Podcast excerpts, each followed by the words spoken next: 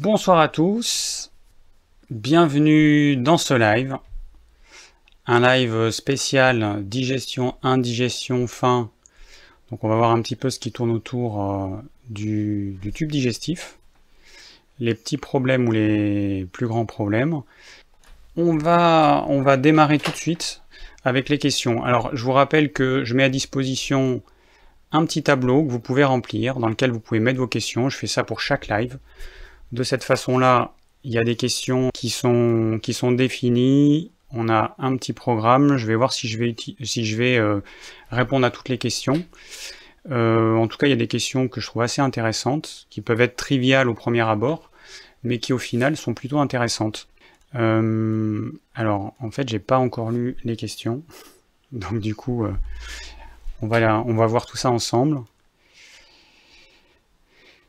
Alors bonsoir à tous. Euh, donc cette fois, je vais pas me faire avoir avec la lumière comme la semaine dernière. J'ai prévu le coup en me mettant en éclairage de façon à ce que dès qu'il fera un petit peu nuit, je serai pas dans le noir. C'est vrai que j'avais complètement oublié. Comme je suis sous un Velux, eh ben, j'avais l'impression qu'il y avait euh, suffisamment de lumière. Alors, on va démarrer tout de suite. Je vais prendre... Euh, bon, allez, une question de Guillaume qui me demande « Est-ce que la digestion perturbe le sommeil? Combien de temps faudrait-il laisser au minimum entre le dernier repas et le coucher ?» Alors, mon cher Guillaume, j'imagine que tu te doutes bien que ça dépend de plein de choses. Ça dépend de toi. Ce sera pas la même chose pour toi ou pour quelqu'un d'autre. Ça va dépendre de ce que tu auras à manger. Ça va dépendre de la quantité que tu auras à manger. Ça va dépendre du fait que tu as fait des bons mélanges, des aliments qui, qui vont bien ensemble en termes de digestibilité. Ou alors ça va dépendre si tu as fait des mauvais mélanges. Donc forcément, euh, c'est impossible de te répondre. Hein. Il n'y a pas de, a pas de, délai. Si tu prends juste une assiette de soupe le soir tu doutes bien que euh, en, je sais pas, en une, en une ou deux heures, ton estomac sera vide. Alors que si tu te prends un bon gueuleton, et eh ben forcément, euh, le temps de digestion, rien qu'au niveau de l'estomac, va durer entre 8 à 12 heures. Donc je peux pas répondre euh, aussi simplement.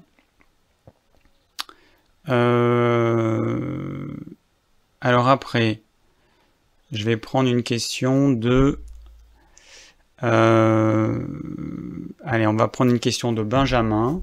Est-il vrai que l'ananas permettrait une meilleure digestion des protéines animales ou végétales grâce à la bromélaïne naturellement euh, présente dans l'ananas frais?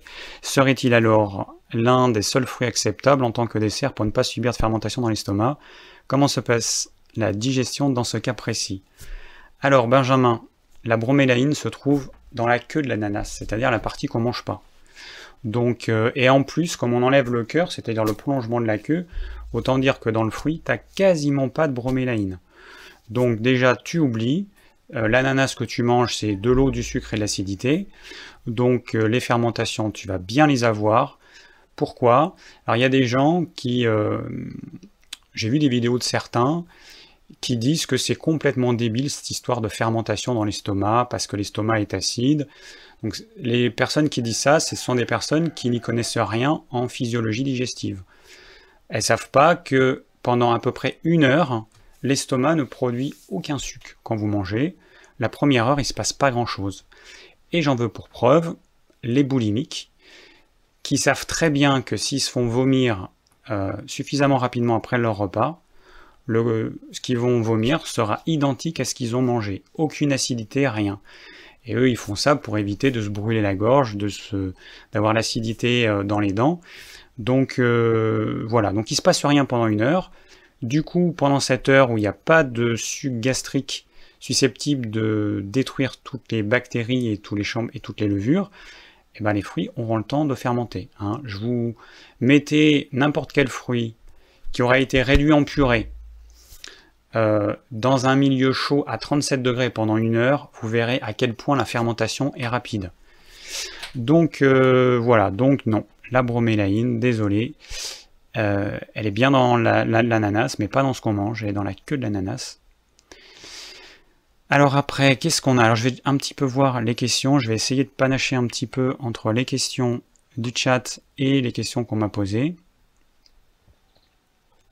Je sais pas pourquoi euh, YouTube, euh, quelqu'un qui me dit euh, coucou YouTube, il me bloque, il bloque ça. Coucou David, coucou à tous, à tous. Des fois, YouTube, il bloque des messages, on se demande pourquoi. Alors, ah voilà, ça c'est la question qui revient très souvent. Comment peut-on manger 2000 kcal en un seul repas? Alors, si tu pratiques le jeûne intermittent, j'imagine que c'est ton cas, et que tu le fais pendant suffisamment longtemps, ton corps s'est adapté au jeûne intermittent, donc ça veut dire que ton corps est capable de mieux assimiler, et du coup, eh ben, tu as besoin de manger de moins, de, calories. Donc tu n'as plus besoin de manger 2000 euh, ou 2500 kcal, tu vas manger moins. Au bout de bientôt deux ans, c'est ce que je me suis rendu compte, enfin ça fait un petit moment que je m'en suis rendu compte, mais on n'a pas besoin de manger euh, autant de calories. Pourquoi? Ben, Tout simplement parce que la digestion va demander beaucoup d'énergie, ça veut dire que tu vas ingérer 2000 kcal, mais sur ces 2000 kcal, il y a une bonne partie qui va être utilisée par notre système digestif pour fonctionner. Donc quand tu prends trois repas par jour, tu fais fonctionner ton tube digestif trois fois dans la journée, donc tu vas avoir besoin trois fois d'énergie digestive. Si tu fais un seul repas, tu vas mutualiser tout ça, et tu vas dépenser moins d'énergie digestive, donc du coup tu as besoin, même si on ne tient pas compte du fait que tu vas mieux assimiler, parce que tu obliges ton corps à mieux assimiler, même sans tenir compte de ça, juste en tenant compte de l'énergie utilisée dans la digestion, tu vas mathématiquement utiliser moins d'énergie. Donc faut oublier les 2000 kcal, ça c'est uniquement valable si tu fais 3 repas par jour, au moins 3 repas par jour.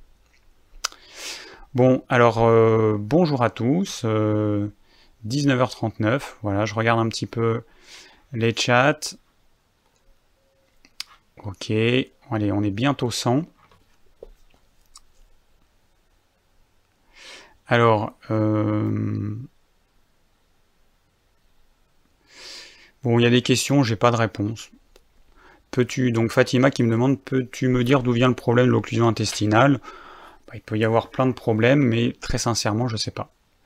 Donc, euh, bon, il y a des questions, j'ai pas de réponse. C'est plutôt de l'ordre du, euh, du gastro-entérologue, qui est quand même le spécialiste là-dedans, et qui pourra mieux répondre à ce type de questions. Alors coucou, tu as dit dans une vidéo que l'ananas était mauvais car il doit être vert et non jaune. Donc euh, c'est juste que l'ananas, quand il est mûr, non, c'est pas ça. Euh, dans la vidéo en question, je parlais de la culture de l'ananas au, Costa Rica. Ils cueillent des ananas qui sont pas tout à fait mûrs et ils vont utiliser une substance chimique pour euh, le rendre artificiellement jaune. Voilà. Après, il y a des variétés d'ananas qui vont être mûres sans être complètement jaune. Il y a plein de variétés d'ananas. Très sincèrement, j'en consomme pas et je connais pas ça en détail, donc euh, je pourrais pas en dire plus. Le Captain Kombucha. Alors Emilien qui me demande euh, quel est ton avis sur le Captain Kombucha pour mieux digérer? Je sais pas pourquoi il y a le mot Captain. Euh, enfin sur le kombucha pour mieux digérer. Alors le kombucha c'est un champignon qui se forme euh, quand on... Enfin, c'est plutôt une mer de, champ, une mer de vinaigre. C'est une mer de vinaigre. On va prendre un morceau, on va mettre dans un bocal avec du thé, on va rajouter du sucre, et on va laisser ça fermenter. Cette mer, elle a la propriété de produire essentiellement de l'acide acétique. L'acide acétique, c'est ce qu'il y a dans le vinaigre. Quand vous faites du kéfir de fruits, ce qui est produit majoritairement, c'est de l'acide lactique, ce qu'il y a notamment dans les yaourts. Euh, et, donc cet acide acétique, donc il y a un vrai goût de vinaigre qui moi me dérange et qui amène beaucoup d'acidité. Euh, donc ma réponse, ça va être la même chose si vous prenez du vinaigre de cidre. Hein. Ce, donc ce vinaigre qui se forme naturellement avec la fermentation de la mer de kombucha va aider les personnes qui produisent pas suffisamment d'acide gastrique au niveau de l'estomac. Donc c'est utile uniquement dans, certains cas, mais pour que ce soit vraiment intéressant, il faudrait, soit, il faudrait que soit vous consumiez aucun féculent farineux, ni pâte, ni riz, ni pommes de terre, parce qu'auquel cas, l'acide euh, contenu dans cette boisson va neutraliser l'activité de la salive. La salive a une action uniquement à pH neutre. Dès que vous rajoutez de l'acidité, euh, l'activité de la salive, de la salive est neutralisée. Donc, première solution, on ne mange pas de féculents farineux dans le repas et on se boit du kombucha. Deuxième solution, on se boit le kombucha une heure après le repas. De cette façon, on laisse le temps à la salive de prédigérer les glucides complexes et de toute façon, comme euh, dans la première heure, il n'y a pas de production d'acidité, ça n'a pas trop de sens d'amener l'acidité directement dans l'estomac dès le début du repas. Si le corps laisse ce temps de pause, on peut supposer qu'il y a une raison.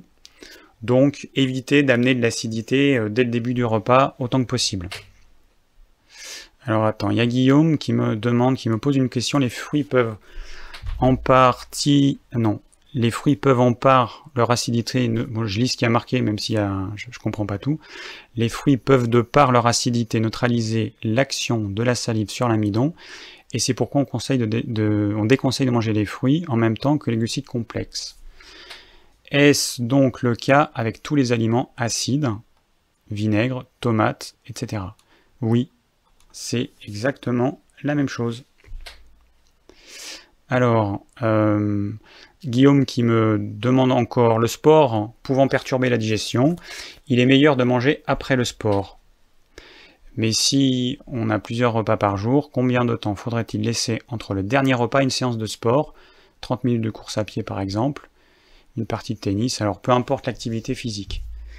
La seule chose à savoir, c'est que quand on fait du sport, c'est la partie du système nerveux qu'on appelle le système nerveux sympathique, c'est le mode d'action euh, de notre système nerveux, c'est ce qui nous permet de, passer à l'action, d'agir, c'est le mode stress, c'est le mode combat, défense, etc. Ce mode-là, il bloque la digestion. Parce que la digestion fonctionne euh, via le système nerveux parasympathique, et les deux ne peuvent pas fonctionner en même temps. Hein. C'est euh, la pédale de frein et d'accélérateur, peut pas appuyer en même temps sur les deux, ou alors il se passe pas grand-chose, ou on va casser le moteur. Donc c'est soit vous êtes en mode sport, donc en mode euh, sympathique, système nerveux sympathique, soit vous êtes en mode détente, donc c'est le mode qui est utilisé pour la digestion, en mode parasympathique. Donc, l'idéal, c'est de faire le sport euh, avec un estomac vide. Donc le plus loin possible du dernier repas. C'est ce que je conseille parce que le temps de digestion, il varie suivant les personnes. Il varie suivant ce que vous avez mangé, la quantité que vous avez mangé, le niveau de votre feu digestif, est-ce que vous digérez plutôt facilement ou est-ce que vous avez plutôt des difficultés à digérer. Donc c'est impossible de pouvoir euh, dire comme ça le temps qu'il faudra exactement pour digérer pour tout le monde. Enfin, c'est impossible. Donc euh, le plus loin possible du dernier repas, et donc, euh, bah, si tu fais une séance de 30 minutes, eh bah, tu fais juste avant le repas euh, du soir, par exemple, si tu fais en fin d'après-midi. Ou si tu fais une séance euh, en fin de matinée, juste avant le repas de midi, le plus tard possible pour que la digestion soit allée le plus loin, sachant que c'est les premières heures de digestion qui demandent le plus d'énergie. Alors, qu'est-ce qu'on a encore comme question? Euh, donc il y a Marc qui me demande, peut-on considérer les légumes cuits, à l'exception des choux, comme la catégorie d'aliments la plus digeste Je pense par exemple aux courgettes, haricots verts, endives, etc. Euh, alors peut-on consommer des légumes cuits pour rompre un jeûne court? Alors, donc première question. Euh, donc effectivement, les légumes cuits sont plus digestes. Pourquoi? Parce que la cuisson, c'est une prédigestion ça va attendrir les fibres, ça veut dire que nos sucs digestifs auront moins de boulot pour euh, atteindre l'intérieur. Ce qui nous intéresse, nous, c'est l'intérieur des cellules. Hein. La membrane de cellulose qui entoure euh, les cellules, eh ben, si elle est attendrie par la cuisson, on aura plus de facilité à atteindre les nutriments qui sont à l'intérieur de la cellule. Donc forcément, une cuisson, ça va rendre les aliments beaucoup plus digestes, euh, je pense que vous pouvez vous en rendre compte très simplement. Je vous lance un petit défi. Mangez 1 kg de brocoli cru et mangez 1 kg de brocoli cuit. Vous verrez tout de suite que le 1 kg de brocoli cuit, aucun souci. Mais alors 1 kg de brocoli cru, je pense que vous n'y arriverez pas. Euh, alors ensuite, la deuxième question. Peut-on consommer des légumes cuits pour rompre un jeûne court? J'ai beaucoup de mal à avaler des jus de légumes alors que j'adore les légumes. Alors moi c'est ce que je recommande. Marc, je t'invite à regarder mes vidéos euh, sur le jeûne, le jeûne intermittent. Tu verras que c'est ce que je conseille. L'idéal c'est bouillon de légumes avec euh, des os. Moi j'utilise carcasse de poulet, des ailes de poulet, on peut mettre cuisse de poulet ou d'autres types d'os. Ça c'est le top du top. Pour ceux qui ne veulent pas mettre de, viande, de protéines animales, alors on peut faire aussi avec du poisson. Hein. Pour ceux qui ne veulent pas mettre ça, vous pouvez faire juste un bouillon de légumes. Mais, euh, mais voilà, ça c'est le top. Très sincèrement, là je viens de me finir un jeûne, j'ai fini un jeûne, donc j'ai fait un petit jeûne. D'ailleurs, ça faisait quelques mois que j'avais pas jeûné parce que l'été c'est trop dur, il y a trop de fruits et, et, euh, les fruits, bah, ils ont une durée euh, limitée. Hein. donc il y a une espèce de, peur de manquer euh, du temps pour manger tous les fruits. Donc depuis le mois de mai, j'ai pas jeûné. Et là, je me suis rendu compte qu'entre les écarts, mon excès de fruits, il faut pas que je mange trop de fruits, j'en mange vraiment trop, mais mon jardin il est bourré de fruits. Là, on a le raisin. J'ai des tonnes de muscat dans le jardin qui commencent à être mûrs. On a plein de raisins. On a les figues. On a encore des prunes. C'est la folie. Donc du coup, là, je me suis fait euh, un jour et demi de jeûne pour faire une petite pause. Et pendant deux jours, du coup, j'ai pas du tout mangé de fruits. Et j'ai rompu mon jeûne avec donc un bouillon euh, légumes plus carcasse de poulet. Voilà, et donc j'ai testé rompre avec des jus de légumes, avec des fruits. Je vous invite à faire le test, vous verrez tout de suite la différence. Vous mangez un fruit, vous croquez dans un fruit. Dans, au bout de quelques dizaines de minutes, ça va très vite, vous avez des, des gaz qui apparaissent dans vos intestins. Je ne sais pas comment ça fait pour aller aussi vite. C'est très très très désagréable. Alors, petite question au niveau du chat. Euh, alors,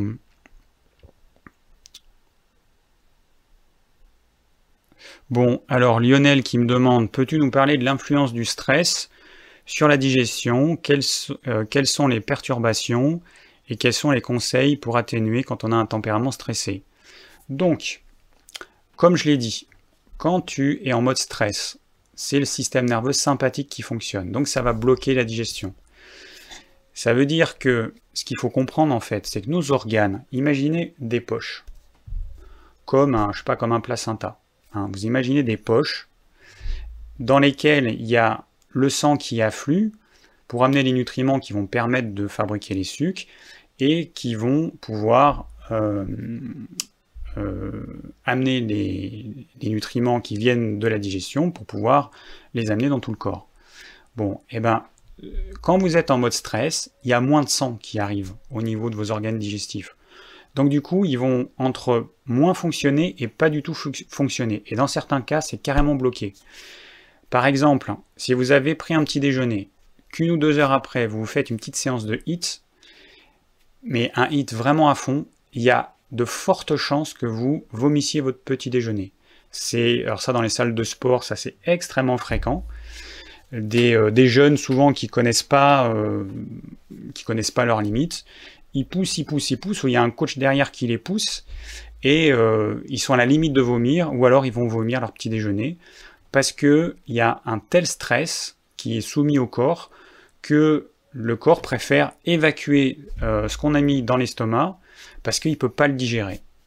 Et ne pas digérer un aliment, ce sont des aliments qui vont fermenter, qui vont pourrir. Donc pour le corps, il vaut mieux qu'il évacue tout ça plutôt que euh, ça crée une, énorme indigestion qui après va se répercuter tout au long du, cycle digestif.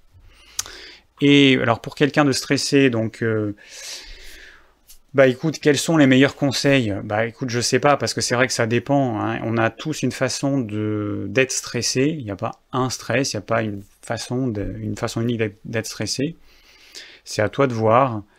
Tu peux te faire une petite relaxation avant, avant de manger. Ça, ça peut être un truc qui est vraiment très bien.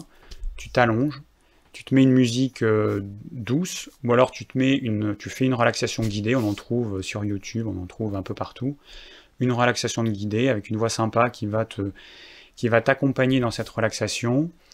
Euh, tu peux tu peux faire des respirations qui vont te calmer, tu peux te faire une méditation.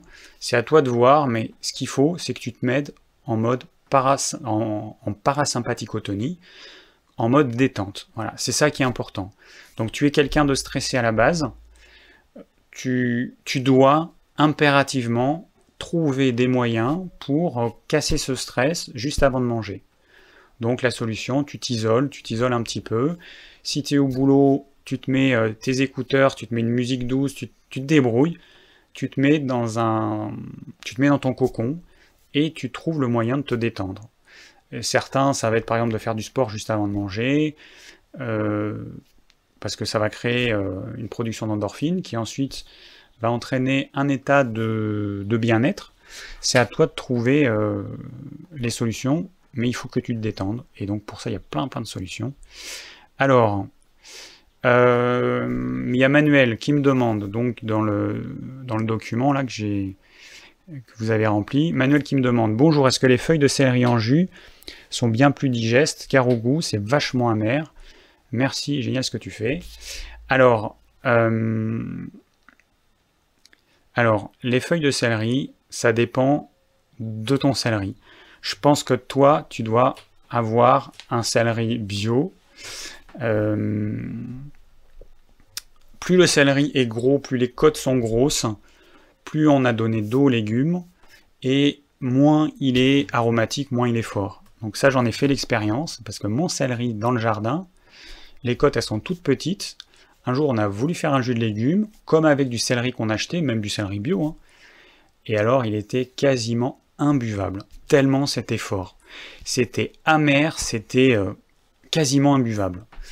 Donc euh, voilà, donc en gros, une petite branche de mon céleri qui a poussé naturellement, qui peut-être une variété, euh, une variété ancienne, une variété qui n'a pas été modifiée, hein, parce qu'il y a beaucoup de variétés Frankenstein qui grossissent hyper vite, mais ce qu'il y a à l'intérieur, c'est surtout de l'eau. Donc avec ça, bah, la solution, c'est si une branche de ce céleri équivaut à, je sais pas, 3-5 branches du céleri euh, Frankenstein, eh ben tu vas mettre une branche et tu auras les mêmes, la même quantité de nutriments. Il faut que le jus de légumes, il faut que tu puisses le boire. Ce qui est, euh, depuis que je bois des jus de légumes, j'ai eu un sacré cheminement. Là cet été, je n'ai pas du tout bu de jus de légumes. Au printemps, j'en avais pas envie, j'ai fait des tests et j'ai pas bu un seul verre de jus de légumes cet été parce que, bah, parce que je mange beaucoup de fruits et j'apporte déjà beaucoup d'eau à mon corps. Je sais pas, j'ai pas envie de jus de légumes. Euh, J'en reboirai cet hiver, ça tombe bien parce que les fruits sont acides, les légumes sont quasiment neutres, ils ont un pH quasiment neutre. Euh, enfin, ils sont légèrement acides en fait. Et, et du coup, l'hiver, c'est vraiment beaucoup plus adapté de boire du jus de légumes en hiver et de ne pas manger de fruits, parce que l'acidité, elle va rafraîchir le corps. Les deux, ils apportent de l'eau, le fruit, il apporte en plus du sucre, mais ce que le fruit apporte euh, par rapport aux légumes, c'est qu'il apporte beaucoup d'acidité. Cette acidité, pourquoi est-ce qu'on la retrouve dans la plupart des fruits euh, qu'on a en été bah, C'est parce que cette acidité, elle est là pour nous refroidir notre corps. Et c'est le moment pour, euh, en manger. Donc, alors, bois un jus de légumes qui soit bon, donc mais peu de céleri. Il y a une mode, ça c'est vraiment les trucs, euh, les trucs YouTube, c'est vraiment des trucs pour, euh, euh, pour, je sais pas, enfin attends, j'essaie de trouver un mot pour personne fragile, on va dire. Je vais éviter de, de dire le mot débile. Il y a des gens, donc il y a des vidéos dans lesquelles il y a des. Alors, ça vient des États-Unis. Le jus de céleri, c'est l'idéal pour une cure détox. C'est génial.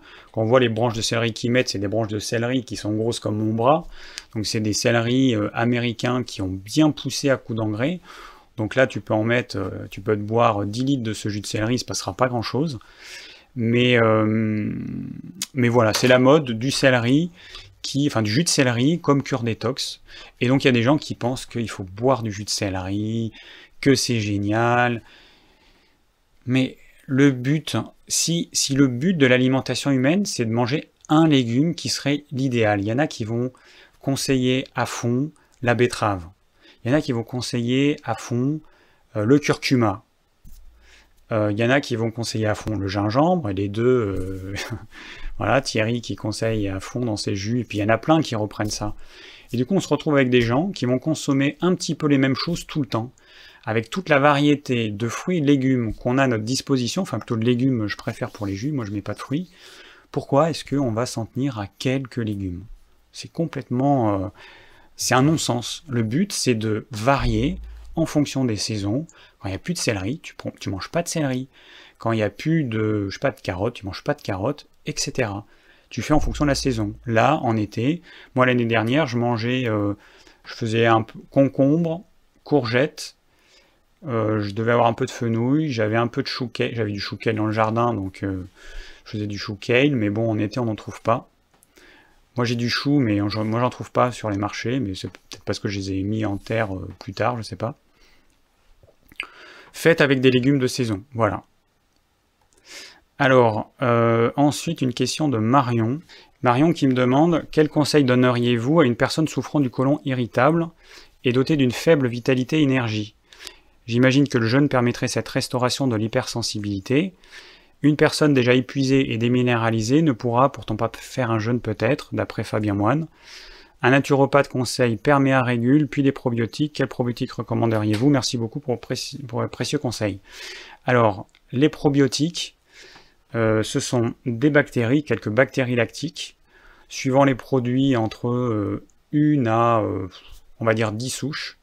Il faut savoir que notre, notre microbiote, il contient plus de 100 variétés différentes, et que les probiotiques amènent finalement toujours les mêmes souches. Donc ça n'a pas trop d'intérêt en fait. Un bon microbiote doit avoir une grande richesse de bactéries différentes. Donc apporter toujours les mêmes avec des probiotiques, ça n'a aucun intérêt pour notre microbiote. Deuxième point, quand vous arrêtez la prise de probiotiques, votre microbiote, eh bien, il va reprendre son équilibre. Et cet équilibre, il dépend de votre hygiène de vie, l'alimentation, le sommeil, votre capacité à bien digérer ou pas vos repas, euh, votre activité physique, etc. Donc, vous prenez les, probiotiques, vous avez un confort digestif, vous arrêtez, l'inconfort revient, parce que votre microbiote reprend son équilibre tel qu'il doit être en fonction de votre hygiène de vie. Donc la solution, c'est de changer votre hygiène de vie. Changer ce que vous mangez. Si vous êtes... Euh, alors ça, ça arrive souvent. Bon, je ne sais pas si c'est ton cas Marion. Si tu es végétalienne ou végétarienne, attention. Euh, je t'invite à manger des protéines animales parce que sinon tu vas jamais t'en sortir. Euh, les personnes qui sont végétaliennes, qui sont obligées de manger beaucoup de céréales, beaucoup de légumineuses pour tenter d'apporter des protéines végétales qu'elles n'auront souvent pas, hein, euh, elles seront malgré tout carencées parce qu'elles ne sont pas capables de les assimiler. Euh, mais le problème, c'est que avec ça, elles vont manger beaucoup de fibres, des fibres irritantes, euh, nos sucs digestifs ne sont pas forcément faits pour manger, enfin, c'est pas, pas ne sont pas forcément faits, on n'est pas fait pour manger autant de céréales et légumineuses. Est fait pour avoir une certaine quantité de protéines animales. Désolé pour ceux qui disent le contraire, mais c'est la réalité. L'humanité a toujours mangé entre 20 et 80% de protéines animales. Toujours. Et il y a des personnes qui me disent et euh, les hindous, euh, les hindous. Alors déjà, euh, ceux qui sont végétariens, il faut savoir qu'il y a la majorité des Indiens sont omnivores. Ensuite, il y a une partie qui sont végétariens, et ceux qui sont végétaliens, c'est moins, je crois, moins de 1%. C'est uniquement certains religieux.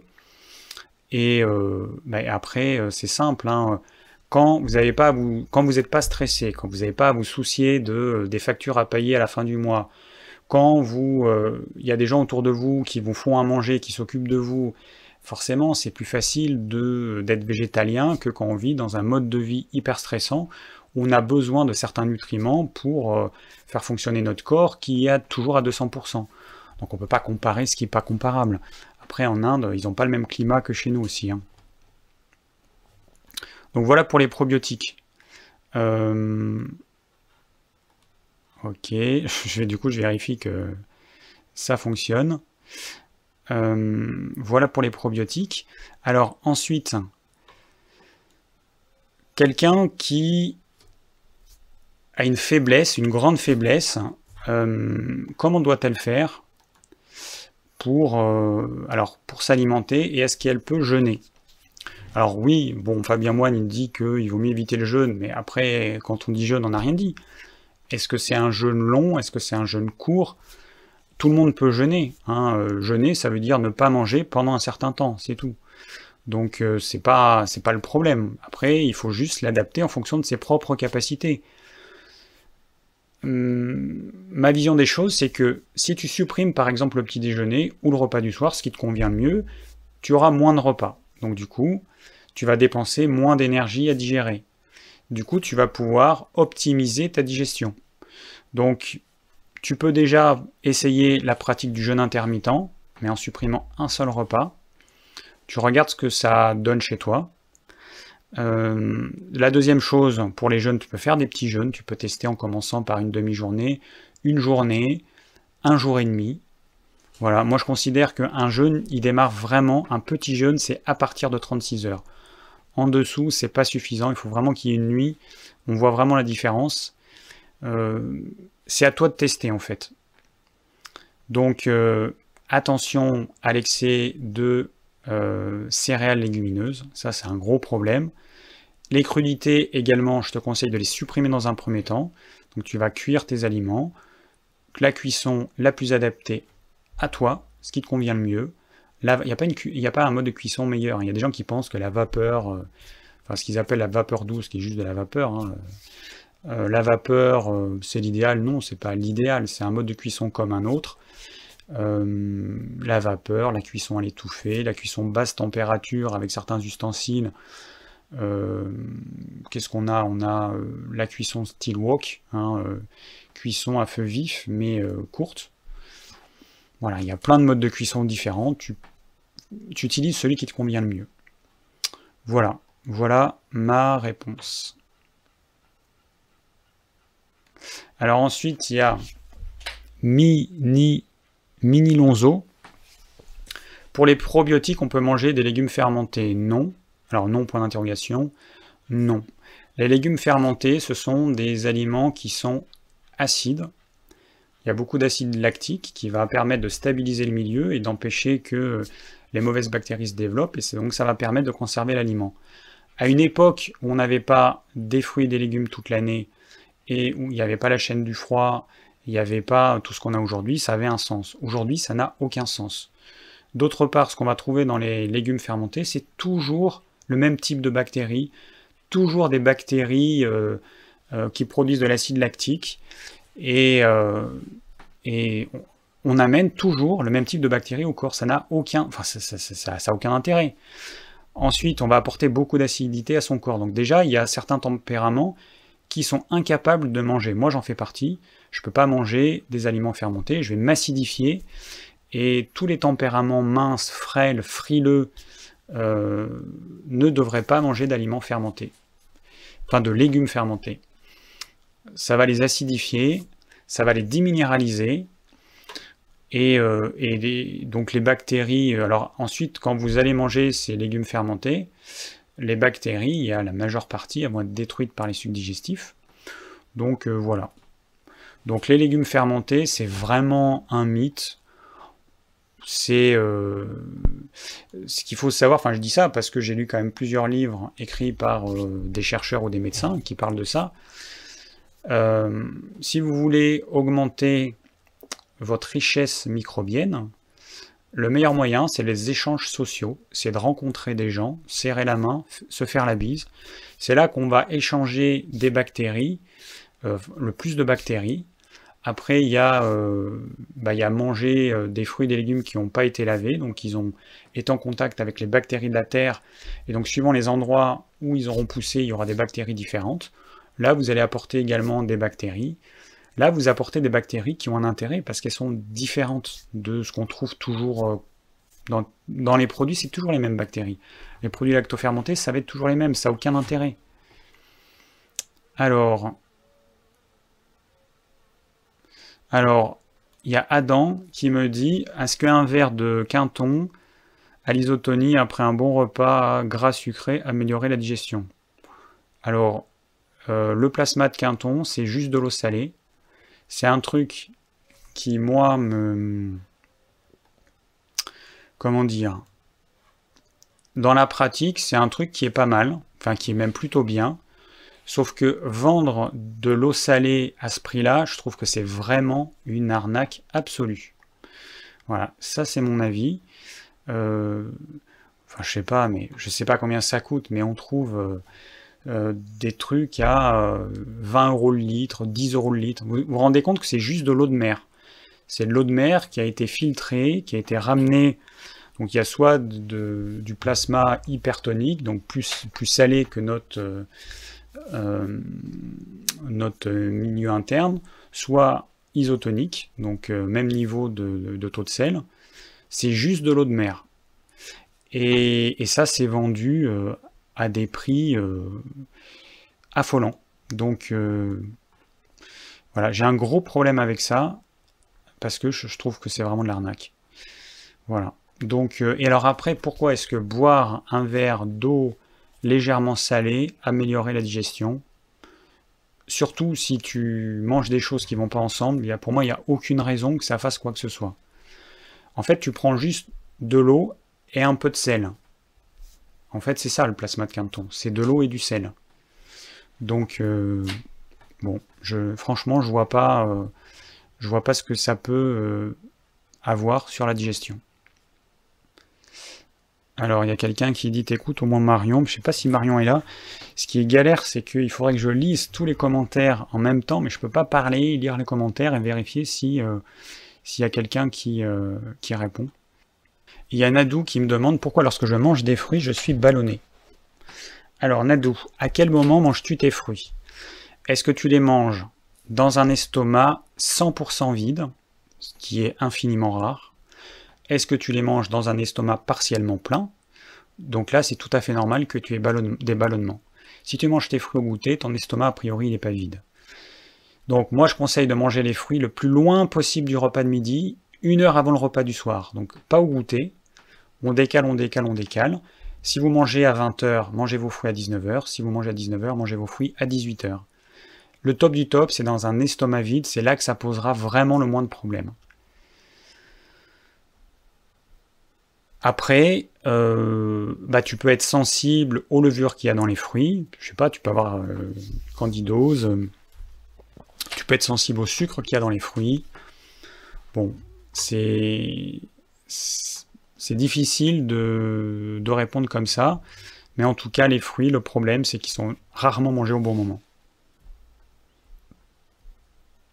Il y a Epica qui me dit toutes les questions ont leur réponse dans les vidéos de David. Merci Epica effectivement, euh, alors j'essaie de rajouter des petites choses dans les lives que je n'ai pas dites, mais il y a quand même beaucoup de choses que j'ai déjà dites.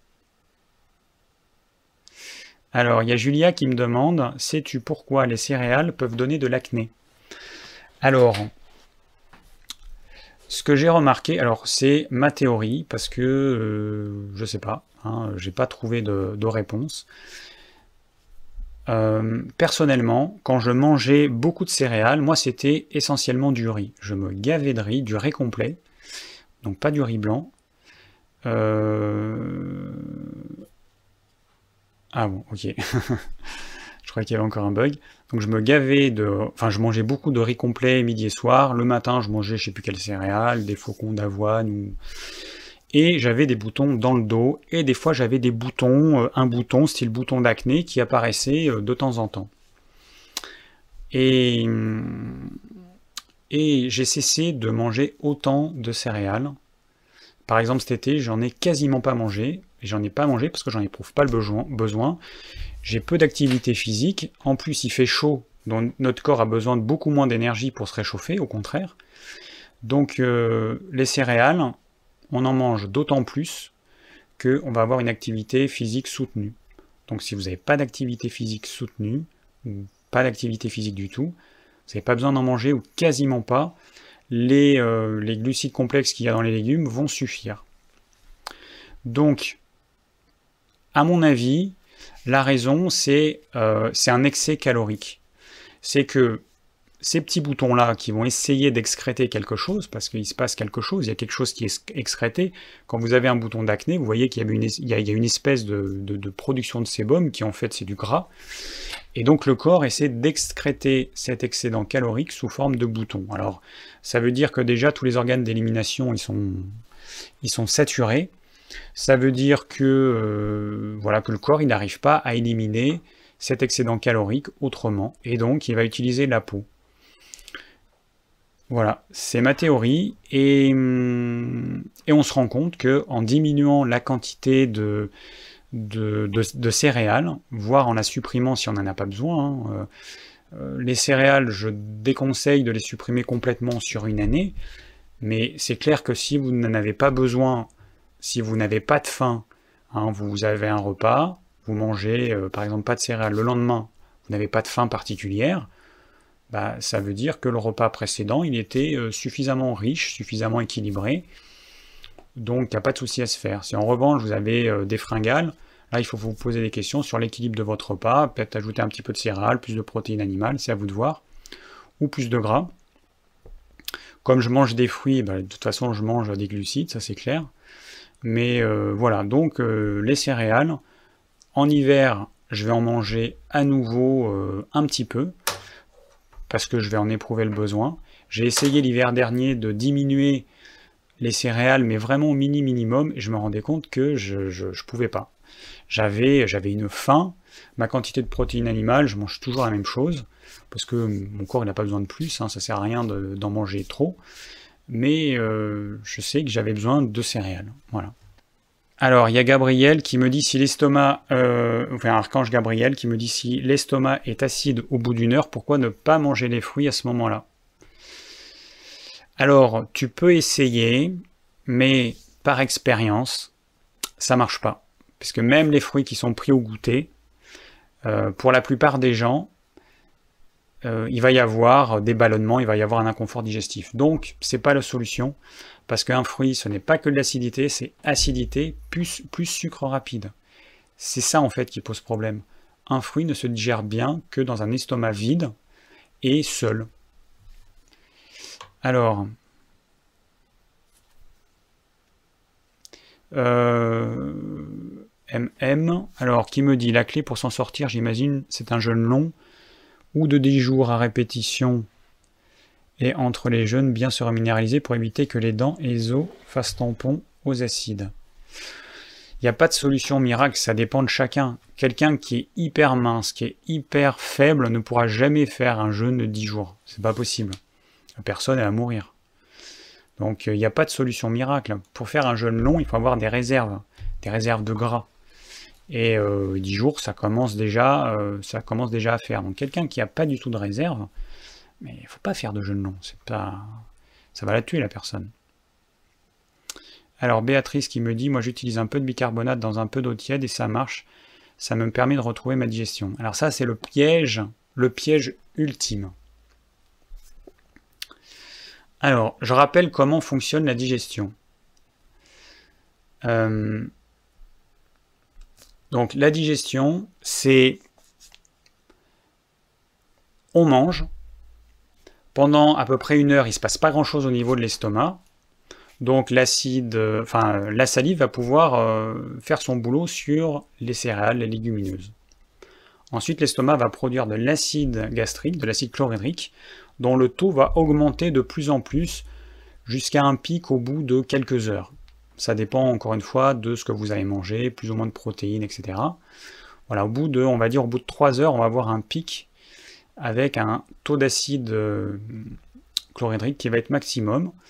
Et ce taux de, le taux d'acidité, enfin le pH au niveau de l'estomac, il va descendre. Hein, il va passer de 7 à 6, 5, 4, 3, 2, 1,5. Entre 1,5 et 2, c'est là que grâce à, cette, euh, grâce à ce pH acide, on a une substance qui s'appelle le pepsinogène qui va pouvoir se convertir en pepsine Ça, c'est hyper important.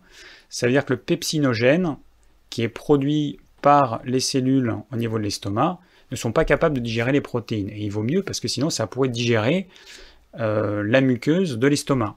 Donc le pepsinogène, il est envoyé dans l'estomac, il est inactif. Il est actif uniquement si le pH, il est enfin c'est plutôt il descend, si le pH est suffisamment acide. Donc, si vous mettez du bicarbonate, vous allez faire remonter votre pH. Donc les personnes qui ont des remontées acides, qui prennent du bicarbonate, elles vont être soulagées. Les remontées acides, c'est souvent, enfin dans la plupart des cas, c'est une production d'acide qui n'est pas suffisante. Du coup, la digestion ne se fait pas. Le pepsinogène n'arrive pas à transformer en pepsine, les protéines n'arrivent pas à être prédigérées. Donc du coup, tout ça, ça reste dans l'estomac en espérant, l'estomac, notre corps, il espère qu'il va arriver à digérer ça. Mais si votre pH au niveau de l'estomac n'est pas suffisamment bas, n'est pas suffisamment acide, eh ben, il n'y a pas assez de pepsine, pas assez de pepsinogène qui est transformé en pepsine. Donc, euh, bah donc la digestion des protéines ne se fait pas, et donc l'estomac il bloque l'évacuation. Donc prendre du bicarbonate, ça vous soulage euh, pendant quelques instants, mais ça va entraîner une grosse indigestion. Donc c'est pas la solution. La solution, ce sera à la limite de prendre du vinaigre de cidre. Euh, ensuite, quand vous prenez du bicarbonate de soude, il va se produire une réaction chimique avec l'acide chlorhydrique il va y avoir la formation d'un sel, donc bicarbonate de soude ou de sodium. Il va y avoir la formation d'un sel et vous allez, donc avoir beaucoup de sodium dans votre corps. Donc euh, le problème, c'est que ce bicarbonate de soude va faire monter, c'est comme si vous preniez du sel, comme si vous mangez du sel de table, ça va faire monter votre taux de sel, votre taux de sodium de façon importante. Donc attention, ce n'est pas une solution miracle. Alors, je vérifie que tout se passe bien. Ok, tout se passe bien, on est bon. Alors, prochaine question. Euh, quelle va être cette question? Alors, 20h32, pour pas dire à chaque fois à la fin, donc là, il nous reste une petite demi-heure. Donc, je vous rappelle juste que euh, à partir de maintenant, j'ai établi un programme donc, que vous avez dans la description du live une fois que le live est disponible en replay, vous avez le programme des prochains lives. Euh, qui pourra peut-être changer hein, en fonction de, mes inspirations, de vos questions, on verra. Ensuite, je, fais, je crée à chaque fois un document dans lequel vous pouvez poser vos questions du live, donc vérifiez bien en haut du document parce qu'en fait c'est une feuille Excel, donc il y a plein d'onglets en bas vérifiez bien que vous êtes bien sur le live qui sera prévu euh, la semaine suivante et que c'est bien le thème qui est prévu. Je marque la date en haut, donc posez pas votre question sur, le mauvais onglet. Euh, voilà, ça c'est hyper important parce que je regarde pas du coup les autres onglets. Et puis, euh, et puis bah, pour les personnes qui ont envie de participer au plan du live, alors jusqu'à présent, il y a toujours des personnes qui ont participé. Je vous remercie vraiment beaucoup parce que c'est pour moi ce serait trop de travail de, passer une heure et demie à, réécouter le live et puis à marquer les temps. Donc là encore, je mets une feuille euh, de type Excel dans la description et vous pouvez, euh, vous pouvez réaliser le plan du live. Donc vous marquez juste le temps. Hein, euh, S'il y a 5 minutes 10, donc vous mettez 0,5 2.10 et vous mettez de quoi je parle. Voilà et euh, vous remplissez le tableau, vous faites juste une partie, il y a des personnes qui vont faire juste, euh, je sais pas moi, la première demi-heure, et puis d'autres qui feront le reste. Et en mutualisant ainsi le, travail, ben, on arrive à avoir un plan, et ça va aider les personnes qui ont envie de voir de quoi j'ai parlé dans, euh, dans le live. Et du coup, là, le live, je sais pas comment il va être, il y aura peut-être deux vidéos, du coup, ça va être un peu galère, comme il y a eu une coupure.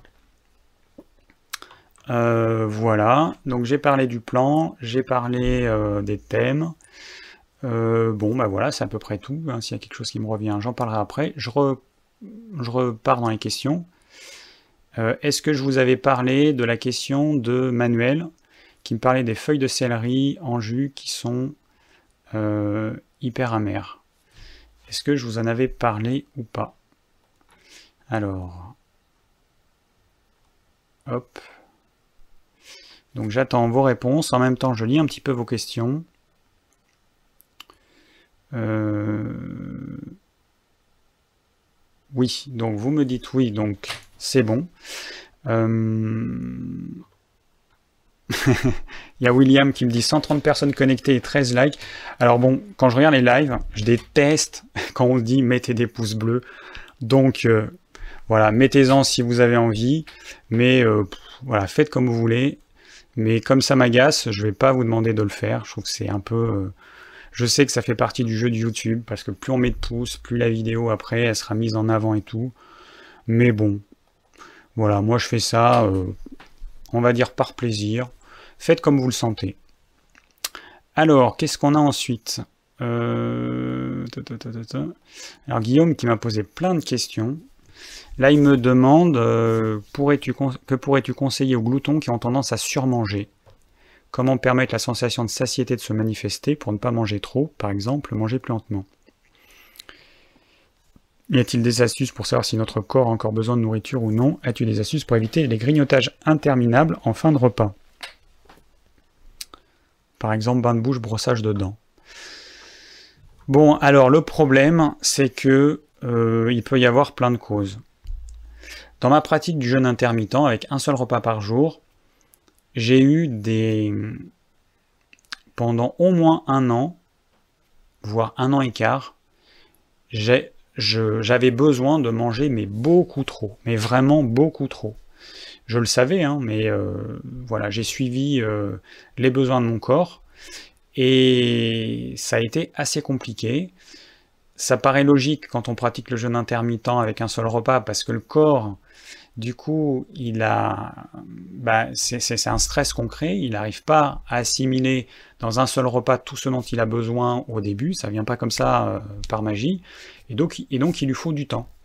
Donc euh, le temps, moi qui m'aura fallu, bah, c'est plus d'un an. Et j'ai réussi à me dépatouiller avec ça. Mais j'ai remarqué que par exemple cet hiver, euh, je devais pas manger suffisamment de céréales ou pas assez de gras, je sais pas. Mais du coup à la fin du repas, j'avais besoin de manger des noisettes, des amandes. Et c'est pas normal en fait, ça veut dire que mon repas est déséquilibré. C'est pas du tout normal. Si vous ne mangez pas de protéines animales, pas du tout, là, posez-vous des questions. Là, le repas, il y a des chances qu'il soit complètement déséquilibré. Du coup, votre corps, il va vous, demander de manger plus, mais euh, il, aimerait que vous mangiez des protéines animales, mais comme vous ne voulez pas en manger, et eh ben, du coup, il va vous créer une faim pour vous mangiez plus de ce que vous mangez, des céréales, des légumineuses, pour essayer de d'avoir les, protéines dont il a besoin à travers les céréales et légumineuses. Mais comme je vous l'ai déjà dit, malheureusement, chez certaines personnes, chez beaucoup de personnes, c'est mission impossible. Il y a des personnes qui n'arriveront jamais à avoir leur quota de protéines si elles ne mangent que des produits végétaux. C'est comme ça, c'est juste une constatation, c'est pas un avis, c'est une constatation de thérapeute. Il y a des personnes, elles n'y arrivent pas, tout simplement. Et ce qui se passe, c'est qu'à terme, ce sont des personnes qui vont euh, devenir de plus en plus maigres, qui vont se transformer en squelettes, qui vont s'affaiblir. Voilà. Donc euh, c'est un choix. Après, moi, j'ai pas d'astuce particulière. Euh, c'est à chacun. Le problème, c'est qu'on est, on est, est tellement différent qu'une astuce qui va marcher pour quelqu'un ne marchera pas pour d'autres. Donc, il faudrait que je comptabilise toutes les astuces, qu'on me soumette des astuces et que je les comptabilise toutes, et que je soumette toutes ces astuces, parce que, euh, que celle qui m'irait n'irait pas un autre. Alors, ouais, brosser les dents, faire un bain de bouche, peut-être qu'il y a des personnes qui diront non, là je me suis brossé les dents, je ne vais pas remanger par-dessus. Euh, mais en tout cas, la chose principale, c'est de manger équilibré, d'être sûr que son repas est équilibré. Je rappelle que parmi les éléments essentiels, il y en a deux. Il y a les protéines et les lipides. C'est les deux choses qui sont essentielles. Les glucides, c'est secondaire. On pourrait très bien vivre sans manger des glucides. Par contre, sans manger de protéines et de lipides, on ne peut pas vivre. Donc les personnes qui n'assimilent pas correctement les protéines végétales, attention. Euh, et, les personnes qui ne mangent quasiment pas de gras, attention également. Ensuite, si ça c'est bon, s'il y a un bon équilibre entre les protéines et les lipides, si vous mangez du bon gras, des, bonnes, des protéines de qualité, vous allez rajouter des légumes crus, si vous pouvez, des légumes cuits, et puis la quantité elle va dépendre de la saison. C'est clair que en été, les légumes crus, on peut en manger des tonnes, on a envie d'en manger beaucoup plus, alors qu'en hiver, on a envie naturellement d'en manger moins parce qu'on a froid, il fait froid, on préfère des choses chaudes et cuites. Vous allez manger ensuite des légumes cuits. C'est pareil, la quantité, ça va dépendre de vous. Quelqu'un qui a euh, euh, du poids à perdre, il mangera beaucoup de légumes cuits et très peu de glucides. C'est une évidence. Et voilà. Donc, euh, j'ai pas d'autres astuces. Je suis désolé, mais hmm, il faudrait que. Ça, c'est le genre de choses qui devrait être travaillé. Il faudrait que je demande à tout le monde de m'envoyer ces astuces parce que je. je voilà, je, je sais pas. Voilà, il qui me dit que je viens de m'abonner sur votre chaîne, très intéressant, je peux me permets de participer à votre live avec grand plaisir. Bah, bienvenue Adeline. Je sais pas pourquoi YouTube il avait masqué ce commentaire. Euh, alors qu'est-ce qu'on a? Ah, donc là je pense qu'on va revenir sur le plasma de Quinton. Alors j'ai lu que le Quinton aiderait à la production d'acide chlorhydrique. Ah oui, non mais attends. alors, ce qu'il faut, oui, ce qu'il faut savoir, c'est que le, sel, alors le plasma de Quinton, c'est de l'eau salée, en gros, avec euh, des minéraux en plus, mais en gros, c'est de l'eau salée. Le sel, c'est du chlorure de sodium. L'acide chlorhydrique, c'est du, euh, euh, mince, HCl, donc du chlorure d'hydrogène. Donc, il faut qu'on ait les les ions chlorure et le sel, il va les apporter. Donc quelqu'un qui va manger une alimentation qui ne contiendra pas suffisamment de sel, de chlorure, de sodium, donc pas suffisamment de chlore, d'ion chlorure, eh ben, euh, elle produira à terme peut-être pas suffisamment d'acide chlorhydrique. Du coup, pourquoi est-ce que le plasma de Quinton a un intérêt? Parce que c'est de l'eau salée, que ça apporte du sel. Mais très sincèrement, manger euh, du sel dans son alimentation, ce sera exactement pareil. Je ne sais pas pourquoi dans les milieux, il y a une, il y a, enfin dans le milieu naturel, machin, euh, il y a une chasse au sel par certains. En fait, ils boivent du plasma de Quinton comme euh, il y en a qui boivent de l'eau. C'est juste de l'eau de mer. Hein. Le sel que je conseille, c'est du sel de mer brut, non raffiné. C'est-à-dire de l'eau de mer qui a été déshydratée, donc qui contient tout ce qu'il y a dans l'eau de mer. Et il y en a qui font la chasse aux sorcières à ce sel qui est un sel naturel, qui est juste de l'eau de mer déshydratée, et qui vont conseiller d'utiliser du plasma de Quinton qui au niveau écologique, pour moi c'est quand même pas top.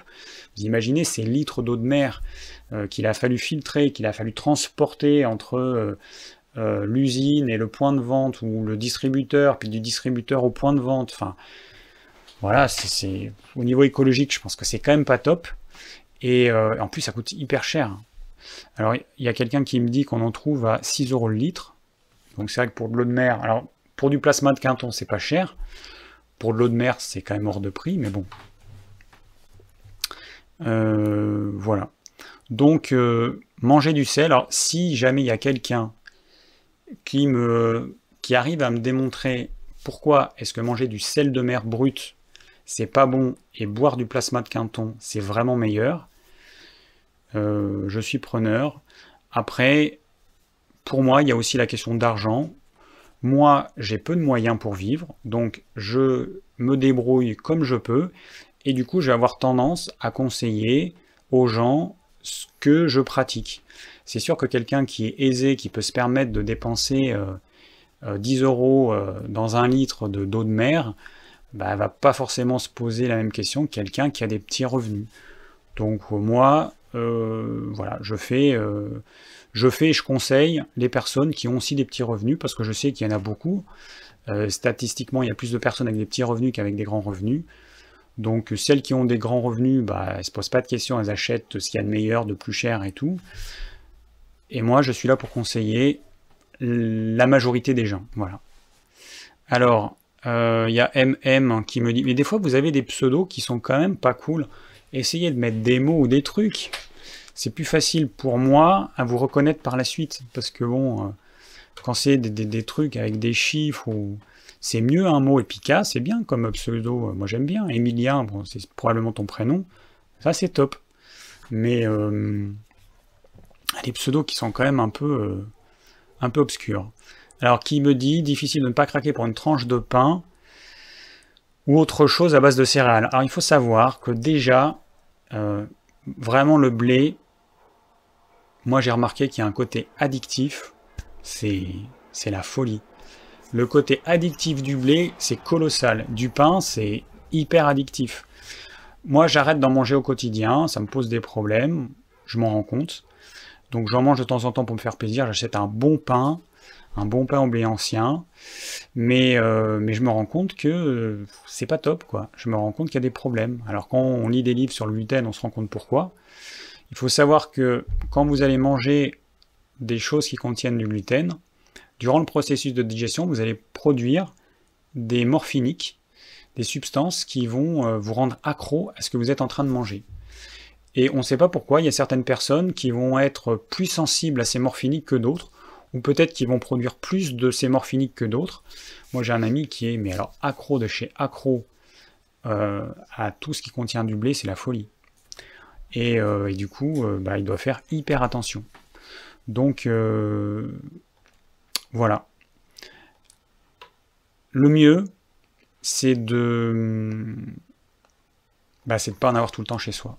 Moi, ce que je fais, c'est que j'achète un pain de temps en temps, j'en mange un petit peu, ensuite je le congèle, le coupe en tranches et je le congèle, je me sors des tranches de temps en temps, et quand il n'y en a plus, il n'y en a plus. Il y a des gens qui vont faire en sorte de toujours en avoir chez eux. Donc du coup, il n'y a jamais de coupure possible. Là, je sais que quand j'en ai pas, eh ben, je peux pas en manger. Et je fais ça avec plein de choses. C'est beaucoup plus facile pour moi de faire comme ça plutôt que d'avoir tout le temps à la maison des choses qui me sont pas top et, donc j'ai la possibilité de manger euh, tout le temps dès que j'ai envie. Donc des fois il y a une petite frustration, mais ça fait du bien aussi les petites frustrations, de même que ça fait du bien de se faire plaisir, euh, moi, je suis pas du tout euh, un asset euh, de quoi que ce soit. Cet été, j'ai mangé des glaces. Il y en a qui m'ont dit, bon, j'en ai déjà parlé dans un live, mais qui m'ont dit, ah, tu manges des desserts? Bah oui, je mange des desserts, ça m'arrive. Hein. Là, j'ai eu des amis qui sont venus à la maison. J'avais fait trois bonnes glaces. J'ai fait des... D'ailleurs, un, jour, je partagerai mes glaces, que j'ai des, recettes qui sont pas mal. J'ai fait un sorbet à base de... J'ai fait une espèce de lait de courgette. Après, je filtre avec euh, de la confiture de pêche et de mirabelle. Donc euh, c'était pas mal du tout. J'ai fait un sorbet aussi noisette, euh, noisette et sucre complet, c'est tout, avec de l'eau. Super bon. Bon, c'est meilleur avec de la crème fraîche et du lait, mais bon, c'était quand même une belle réussite. Et je, ouais, partagerai mes glaces, alors ce sera après l'été, parce que du coup là j'ai testé plein de trucs. Et oui, donc faites des écarts de temps en temps, mais de temps en temps uniquement. Alors, je reviens aux questions. Hum, donc, j'en étais à la question d'Isabelle. Hum, donc, des petits jeunes, ça pourrait être pas mal si euh, ton fils il, est prêt à, en faire, mais c'est pas évident. Ce qui est impératif, c'est qu'il n'y ait pas euh, d'indigestion dans ce qu'il mange. Donc le petit déjeuner sucré, il faut l'oublier. Les desserts, il faut les oublier. Parce que les médecins, en fait, ils vont, ils vont mettre l'accent sur euh, manger des céréales non raffinées pour pas qu'il y ait de fibres. Mais une indigestion va créer beaucoup plus de, problèmes avec quelqu'un qui a une, une rectocolite hémorragique que, euh, que les fibres, ou alors, enfin, au moins autant. Donc euh, attention, tout ce qui est acide avec, enfin, j'en ai déjà parlé, hein, là j'en ai parlé tout à l'heure. Attention avec tout ça. Euh, il y a plein de choses à faire, il peut y avoir plein de causes. C'est trop complexe pour pouvoir répondre, répondre à ça là. Alors je regarde ma mounette en fait. tu m'avais avais mis ton pseudo dans la case, mais il n'y a pas de question. Donc du coup, je ne sais pas pourquoi. Alors, là j'ai répondu. Il y a Benjamin qui me dit que signifient réellement les éructations ou renvois au plus familiers et les flatulences dans une période de digestion? Est-ce que cela dépend de la quantité des associations alimentaires ou le fait qu'une digestion antérieure n'a pas encore été finie? Car j'ai entendu que c'était signe de digestion incomplète ou pas forcément optimale. Bon, alors les flatulences. Bah, les flatulences, Donc ce sont des gaz qui vont être euh, produits par les bactéries de notre microbiote. Il faut savoir que normalement, si notre microbiote est équilibré, euh, il y a des bactéries qui absorbent ces gaz et du coup on n'émet pas ou très peu de gaz. Si notre microbiote est déséquilibré, eh ben, on va avoir des bactéries qui vont produire des gaz dont certains sont irritants, donc vont enflammer notre muqueuse intestinale. Et, du coup, euh, ces gaz, eh ben, ils vont euh, s'évacuer euh, par la sortie.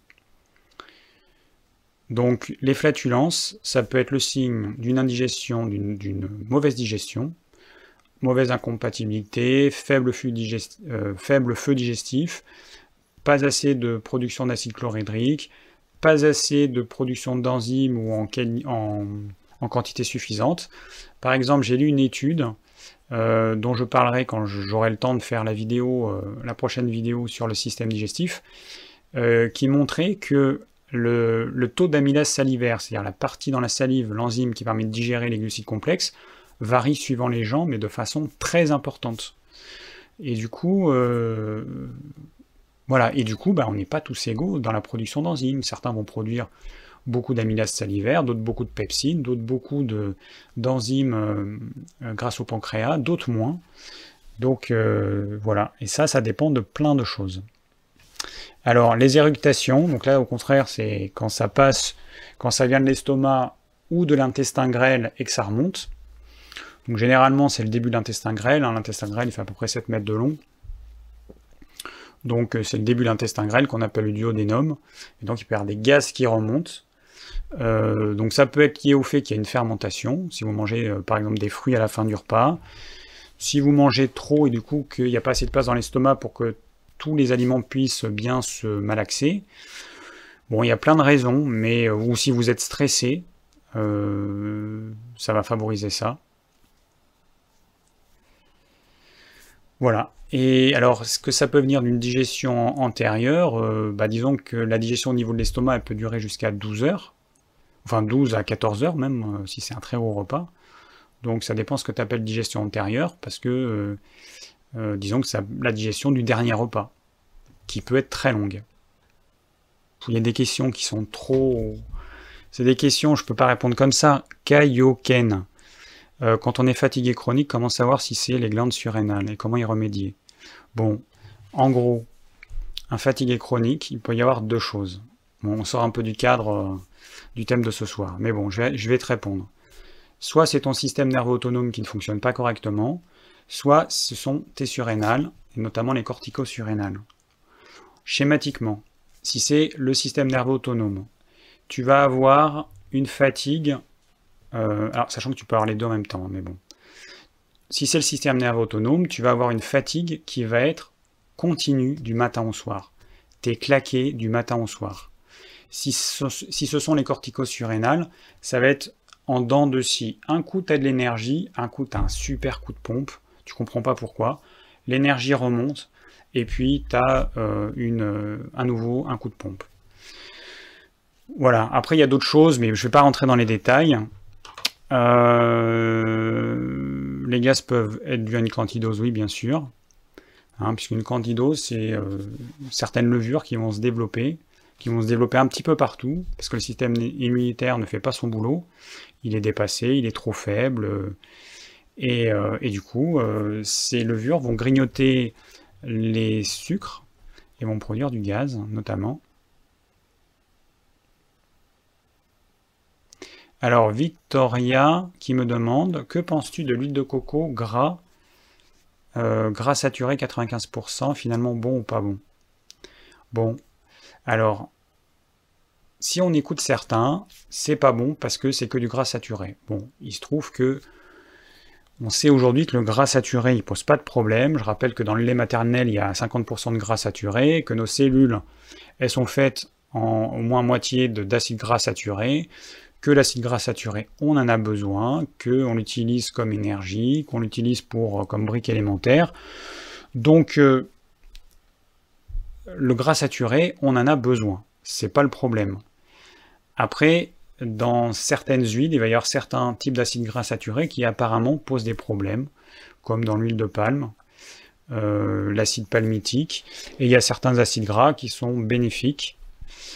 Après, personnellement, j'ai, je sens pas trop de manger de l'huile de coco. Alors, je vous invite à faire la même chose, à tester et à vérifier si euh, vous avez une attirance ou pas, et oubliez un petit peu tout ce qui a été dit là-dessus, parce qu'il y en a qui vont vanter l'huile de coco, euh, mais euh, ça c'est un peu agaçant, là, tous ceux qui, qui, transforment un aliment en produit miracle, et du coup il y a tout le monde qui se rue là-dessus, un petit peu comme des moutons, mais suivez votre intuition.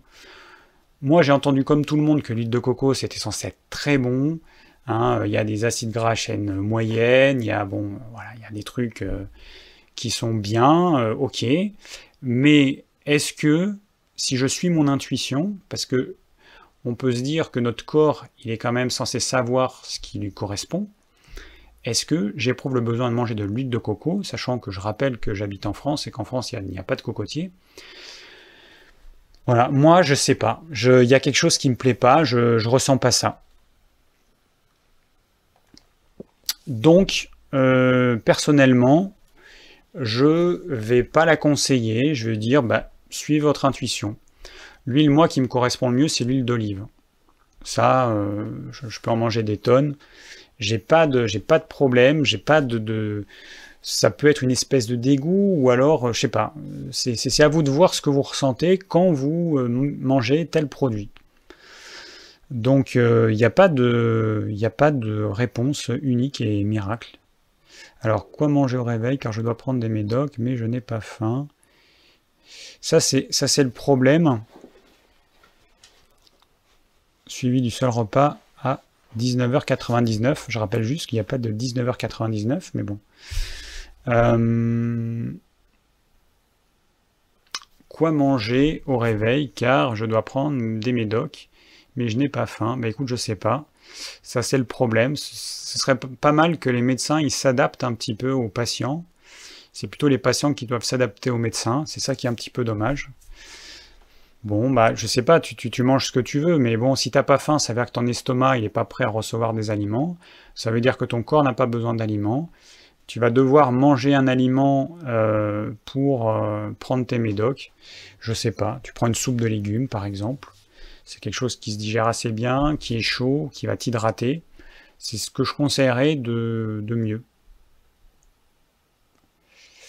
Alors, ah oui, 19h00, ok. Euh, à Lionel qui me demande si j'ai répondu à la question sur les bienfaits ou pas du vin sur la digestion. Alors le vin, c'est quelque chose, c'est une boisson qui est acide. Donc ça va faire comme toutes les boissons acides, ça va poser un problème au niveau de la l'amylase salivaire qui va être rendue inactive. Du coup, voilà, le problème du vin, il est là. Bon, plus ça contient de l'alcool.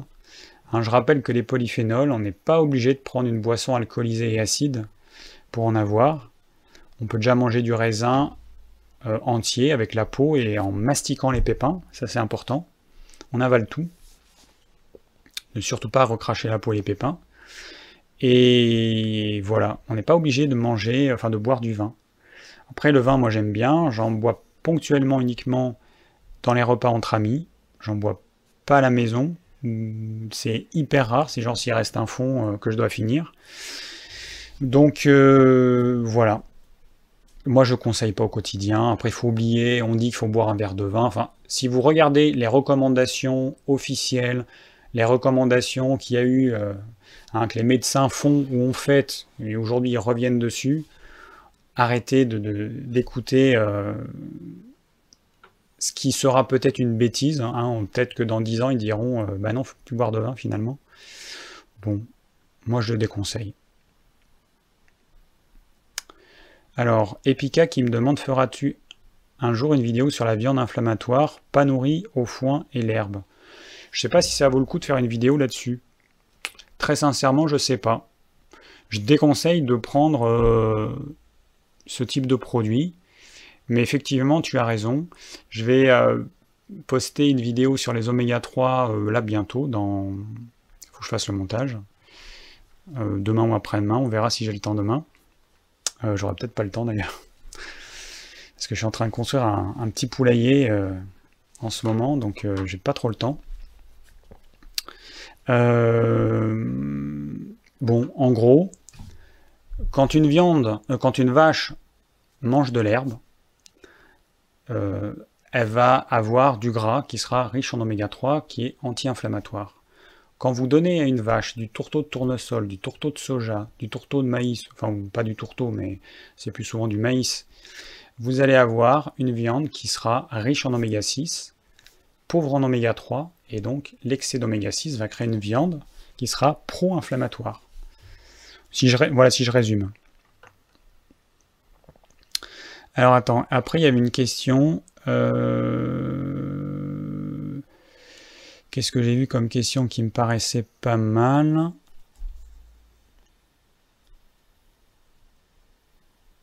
Il y a Epica qui dit, alors je, te soutiens Epica, il y en a marre de voir tous les, petits paysans bio agressés et mis dans le même sac que ceux qui font la viande industrielle. Alors ça, c'est un petit peu euh, ce qui gêne chez les végétaliens et les véganes, en tout cas les plus extrémistes d'entre eux, qui voit pas la différence entre un petit éleveur qui aime ses animaux, qui est triste de voir ses animaux partir à l'abattoir, ça ils ne le comprennent pas les, ces, euh, ces là euh, et puis un éleveur industriel qui se fout mais alors complètement de ses animaux. Il est là pour faire du fric, donc euh, c'est clair que ça n'a strictement rien à voir. Moi j'ai découvert à côté de chez moi un élevage de cochons bleu-blanc cœur donc sur leur ferme, ils fabriquent toutes les céréales, enfin ils cultivent toutes les céréales, ils font notamment du lin, qui donnent à manger à leurs cochons, pour que le gras soit riche euh, en oméga 3. Et du coup, là, ça va être une viande qui va être plutôt anti-inflammatoire, qui sera euh, bonne pour la santé. Je mange pas trop de mammifères, j'en mange de temps en temps, mais c'est vrai que j'en mange peu. Euh, mais du coup, bah, j'irai voir cette ferme. J'ai découvert ça par des amis il y a, quelques jours. Ouais, Epica, donc ah, toujours Epica qui dit le Sindou, ça pue, mais c'est une des graisses les plus stables. En fait, le Sindou, c'est excellent. Je rappelle qu'on en a mangé pendant des millénaires, et que si on n'avait pas eu ça, je pense qu'il y aurait pas mal de, y aurait pas mal de personnes qui, qui n'auraient pas survécu. Ça apporte euh, de bonnes calories, et puis c'est surtout que avant, euh, les cochons, ils n'étaient pas nourris avec euh, les cochonneries qu'on leur donne aujourd'hui. Ah, encore. Alors, j'aime bien les questions des, des croyances. Est-ce que le café améliore la digestion? Alors, le café, il a plusieurs fonctions. Donc, c'est une boisson acide déjà. Ensuite, le café, il a la propriété d'ouvrir le sphincter du haut qui a euh, au niveau de à la base de l'osophage. Donc pour les personnes qui ont des renvois, euh, eh ben, le café, il va favoriser ça. Hein. Et du coup, euh, voilà, donc c'est pas top pour euh, alors favoriser la digestion, non. Il y alors ça, c'est vraiment une croyance sur la digestion. Je ne sais pas comment certains vous voyez la digestion, mais j'ai l'impression que vous voyez ça comme quelque chose de magique. La digestion, c'est de la chimie. C'est de la chimie, c'est ce que vous pourriez faire dans une éprouvette, c'est de la chimie vous mélangez de l'acide chlorhydrique avec du pepsinogène, vous obtenez de la pepsine. Si le pH est suffisamment bas, la pepsine va dégrader les protéines, et puis toutes les deux minutes à peu près, il va y avoir 3 ml de ce liquide qui vont être envoyés dans l'intestin grêle, qui va neutraliser l'acidité. Ensuite, il va y avoir une production d'enzymes par le pancréas qui vont continuer la digestion. C'est purement chimique la digestion. Et je ne vois pas comment certaines choses pourraient aider à la digestion, surtout du café. Ce qui aide à la digestion, ce sont des enzymes, ce sont des, petits ciseaux qui permettent de couper les grosses molécules de protéines en acides aminés, les glucides complexes en molécules simples de glucose. Ça oui, mais sinon il n'y a aucune raison que le café aide à la digestion. C'est juste que ça peut également aider à ouvrir le pylore, c'est-à-dire le sphincter à la base de l'estomac. Et ça, eh ben ça fait quoi? Ça fait que vous allez envoyer dans l'intestin grêle trop de, ce liquide acide, et du coup ça va entraîner une indigestion par la suite. Salveta qui me dit David et ta chaîne Les Deux Saules, à quand la suite? Alors, je vais m'y mettre, je vais euh, vous filmer euh, mon potager qui est une forêt vierge. Je vais filmer le potager ce week-end et je posterai une vidéo la semaine prochaine et je vais essayer d'en poster régulièrement parce que je vais faire des petites vidéos. Euh, mais je vais y venir. Mais là, j'ai eu trop de boulot et j'ai pas pu, euh, et j'ai pas pu, euh, voilà, j'ai pas pu m'y consacrer. déjà que j'ai pas pu faire autant de vidéos que ce que j'aurais voulu sur la chaîne Norme Vert. Alors, on les trouve où? Ces bons enzymes. Alors, si tu parles de ce que je viens de dire, Emilien, les enzymes, tu les fabriques, tu les trouves pas. Il y a un, il y a une croyance qui est qu'en mangeant des légumes crus, ces légumes crus vont apporter des enzymes qui vont servir à digérer ces mêmes légumes. Alors, bah ok, moi je vais faire l'expérience. Je vais prendre un légume cru, je vais le réduire en purée, je vais le mettre à 37 degrés, et puis je vais bien prier, je vais croiser les doigts pour que ce qu'il y a à l'intérieur du légume permette de le digérer. Ce que ça va surtout permettre, c'est une fermentation, puis ça va pourrir en fait. Et ça, c'est pas ce qu'on veut. Donc non, les, enzymes, c'est tous les crudivores qui, répètent la même bêtise euh, depuis euh, des décennies, parce que moi j'entends ça depuis mes études de naturopathie, que il faut manger cru parce que ça apporte. Enfin, j'ai même eu ça dans mes cours de naturopathie. Donc aujourd'hui, je dis que c'est n'importe quoi parce que l'expérience montre que c'est n'importe quoi.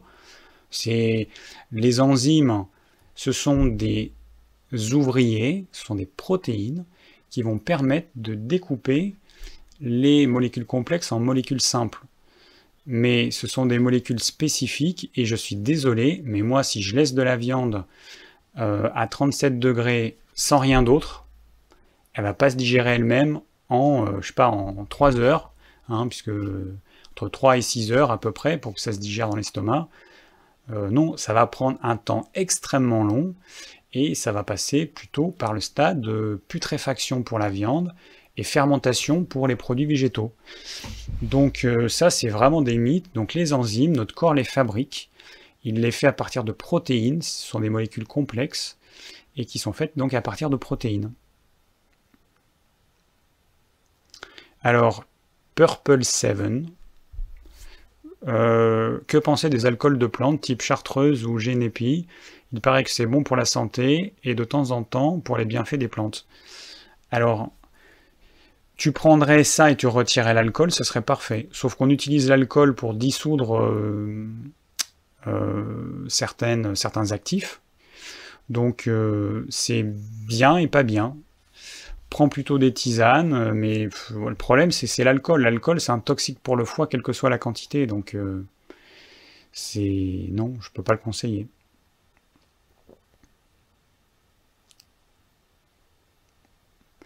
Oulala, alors attends, Victoria qui me dit, est-ce vrai que les huiles et le gras empêchent les sucres, les sucres de fruits d'arriver aux cellules, et que c'est cela la cause du diabète?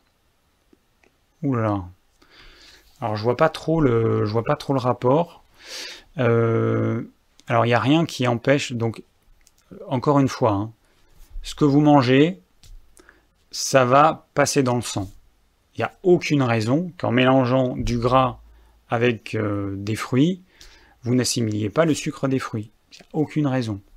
La seule chose que ça va faire, c'est que ça va retarder le, passage des sucres dans le sang, tout simplement parce que euh, le gras va demander un travail digestif plus long que s'il y avait juste des fruits. Gras plus fruits, ça va demander un temps de digestion plus long que juste des fruits. Et du coup, eh ben, ces sucres avec un petit peu de gras vont passer plus lentement dans l'intestin grêle et ça va donc passer dans le sang plus lentement. C'est tout ce que ça fait. Euh, et que cela est la cause du diabète, non. Enfin, la cause du diabète, c'est quand même plus complexe que ça. C'est pas juste manger des, des fruits avec du gras, parce qu'il n'y a pas beaucoup de gens, je pense, qui font ça. C'est manger beaucoup de sucre, euh, de glucides, pain, patrie, pommes de terre, avec beaucoup de gras, et tout ça de très mauvaise qualité. Alors Catherine Morel qui me dit que penses-tu de lactofermentation? J'en ai parlé tout à l'heure. Donc je résume, c'est uniquement des bactéries lactiques qu'on va envoyer euh, à notre tube digestif. Et c'est beaucoup d'acidité, donc il y a peu de personnes, les, tempéraments, les personnes frileuses, faibles, fragiles, euh, ne devraient pas manger de produits lactofermentés. Papaïne, bromélaïne, miso, c'est des choses qui sont tellement différentes. Je vois pas comment je peux répondre.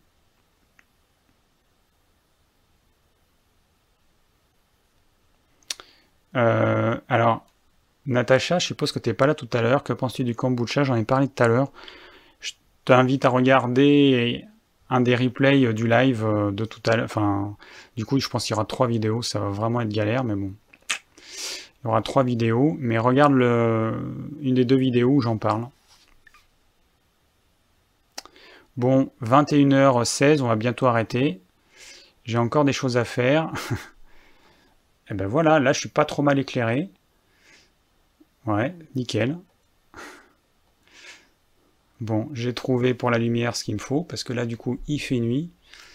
Et euh, ouais, nickel. Euh, je regarde juste une dernière question. Fabien, est-ce que la levure de bière et le vinaigre de cidre ont un réel intérêt pour améliorer la digestion? La levure de bière, non. Ça n'agit que sur euh, les bactéries du gros intestin, donc pas au niveau de la digestion elle-même, c'est plus sur les résidus de la digestion, puisque au niveau du gros intestin, c'est surtout ce qu'on va avoir. Le vinaigre de cidre, j'en ai parlé tout à l'heure, ça aura un intérêt uniquement si vous ne mangez pas de farineux féculent, ou alors si vous le prenez une heure après le repas, et si vous avez une faiblesse de production d'acide chlorhydrique. Voilà, ça peut avoir un intérêt à ce moment-là. Alors, on va finir avec une dernière question, les compléments alimentaires tels que les oméga 3. Donc là, je vais en parler dans la vidéo que je vais poster bientôt, d'ici deux jours, je pense, maxi. Vaut-il mieux les prendre pendant les repas ou en dehors? Alors, les produits riches en oméga 3, donc comme notre huile oméga 3 EPA, euh, c'est de l'huile, c'est de l'huile de poisson. Donc, euh, moi, je conseille de les prendre en début de repas. Tout ce que vous prenez qui est à l'état huileux va surnager au niveau de l'estomac, va rester au-dessus. Et du coup, il va y avoir cette huile de poisson qui va rester très longtemps. Et il peut y avoir des, si vous avez des petits rototos, vous allez avoir cette huile très odorante qui va parfumer votre rototo et vous pouvez dire je digère mal cette huile. Ce qui n'est pas du tout le cas, c'est juste que l'huile reste au-dessus parce que l'huile flotte sur l'eau tout simplement et que c'est la dernière à passer euh, quand vous avez un repas classique qui contient des aliments majoritairement riches en eau. Donc euh, en début de repas, nickel. Et hum, les oméga 3, je vous conseille de les prendre au repas du soir parce que en chronobiologie, on s'est rendu compte que les oméga 3 étaient mieux assimilés le soir que le matin. Voilà. Bon, on va arrêter pour ce soir. Euh, il y a encore plein de questions. J'ai pas pu répondre à tout le monde, j'en suis désolé. Mais voilà, c'est bien. Ça prouve que vous êtes nombreux, vous êtes. Euh, vous êtes, euh, comment dire, vous avez tous plein de questions à me poser. C'est super. Alors, juste pour petit rappel, le programme du prochain live, il est dans la description de tous les replays. Vous avez également euh, une feuille sur laquelle vous pourrez poser vos questions-réponses. Donc je vais, je mettrai tout ça à jour dès demain. Et puis, pour les personnes qui ont envie de participer à la création du plan du live, c'est pareil, c'est dans la description des replays. Donc euh, merci à tous ceux qui vont participer, merci d'avance. Euh, parce que moi ça m'aide et puis, euh, et puis ça va aider les gens qui ont envie de réécouter ces lives et puis de savoir de quoi, de quoi j'ai parlé. Donc un grand merci à tous d'avoir participé à ce live et puis je vous dis à la semaine prochaine pour, pour un nouveau live.